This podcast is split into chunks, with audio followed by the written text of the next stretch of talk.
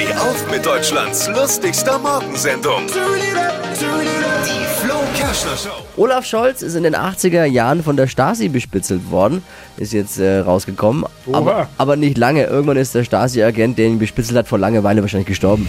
Mehr aktuelle Gags von Flo Kerschner jetzt neu im Alle Gags der Show in einem Podcast. Podcast Flo's Gags des Tages. Klick jetzt hitradio n1.de.